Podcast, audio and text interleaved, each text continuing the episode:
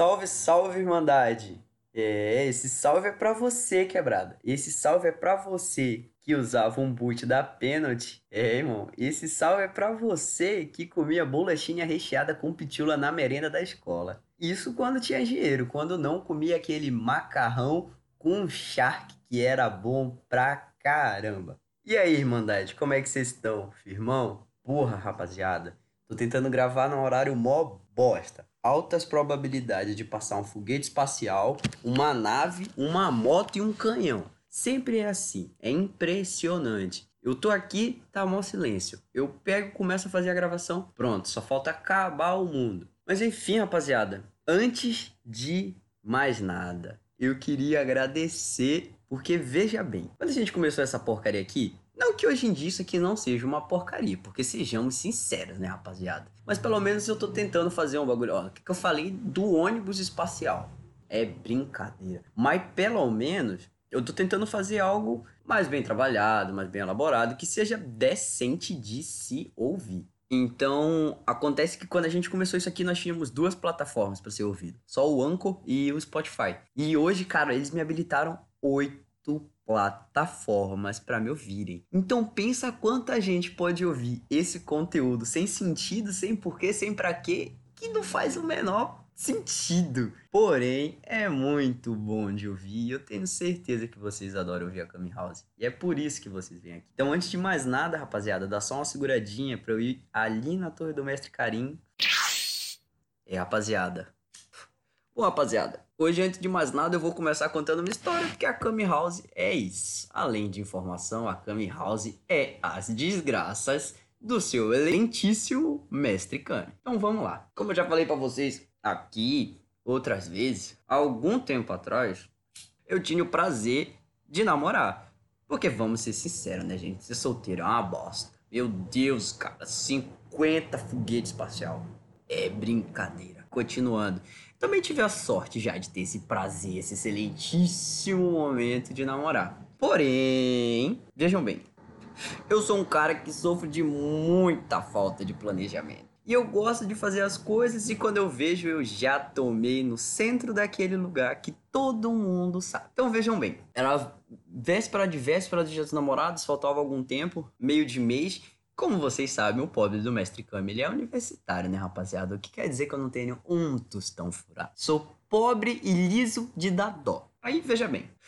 A excelentíssima tinha umas fotos nossas que ela gostava e tinha salvo e não sei o que. Enfim, né? Aquelas coisas que acontecem quando a gente se relaciona. Aí eu fui lá, peguei as que ela gostava e levei para revelar, para revelar, montar um as fotos num quadro, fazer aquelas coisas que a gente faz quando é... vocês entenderam, né? Enfim. Só que ninguém me avisou que revelar foto é uma coisa caro. Porque quando a minha avó revelava foto, ela revelava um filme com 70 fotos, caralho. Pelo amor de Deus, caralho. Ela fazia 10 álbuns do mesmo aniversário, assim. E aí eu falei, ah, não deve ser tão caro. Levei o pendrive com as fotos, deixei para fazer a impressão e falei, vou no banco, quando eu voltar eu pego e tudo bem. Fui no banco, comprei o resto das coisas que tinha que comprar. Quando eu cheguei, eu não tinha perguntado quanto que iria custar. Adivinhem, eu gastei tudo o que eu tinha no meu bolso para pagar as fotos. É, nossa! Entreguei aquele presente, rapaziada, muito feliz porque tinha feito algo muito da hora.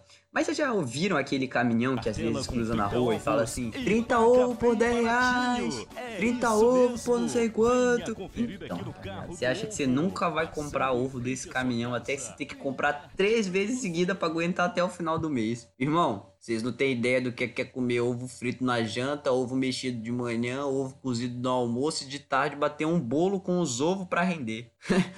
é, é irmandade. Foi ovo pra caralho. Mas enfim, essa história aí que acontece, tá vendo? Dica do mestre Kami. Então, quando você for fazer alguma coisa, pergunta quanto custa antes, vagabundo. Pelo amor de Goku. Senão, você vai tomar lá naquele lugar, malandro. Mas vamos aí. Rapaziada, na nossa última Kami House eu fiz um comentário seguinte: Não passem pano pra vagabundo. Não passem mesmo, rapaziada. Não passem pano pra vagabundo mesmo em nenhum aspecto que seja. Porém, hoje eu vi uma frase no Twitter que é o seguinte: não passem pano, mas saibam perdoar. É, rapaziada, Às vezes a gente tem que reconhecer também que a gente não é perfeito, mano. E do mesmo modo que a gente perdoa, a gente pede perdão. Isso era só um comentário que eu ia fazer porque eu vi o bagulho no Twitter e como eu tinha falado semana passada, eu falei, vou falar também porque é foda. E isso aí é real. Continuando, veja só. Agora aquele nosso momentinho do Jornal Nacional.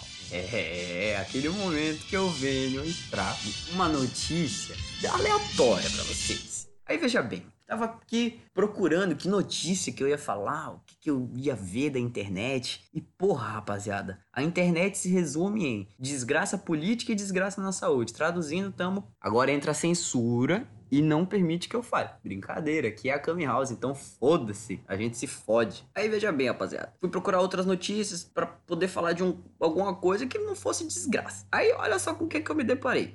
Olha com o que, que eu me deparei. Olha esse caminhão espacial passando, gente. Que que isso é brincadeira. Ó, estudante em menos de uma semana resolve enigma matemático de mais de meio século. Aí eu falei, ah, não, vou dar uma olhadinha, né?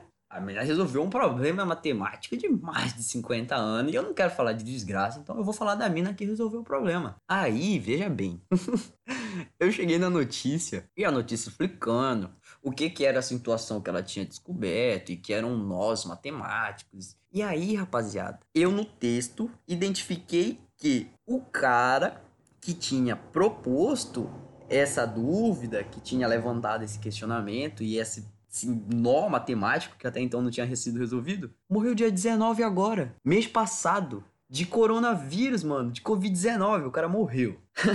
então veja bem, o cara passou 60 anos com um problema que ele não conseguiu resolver, aí ele morreu, morreu.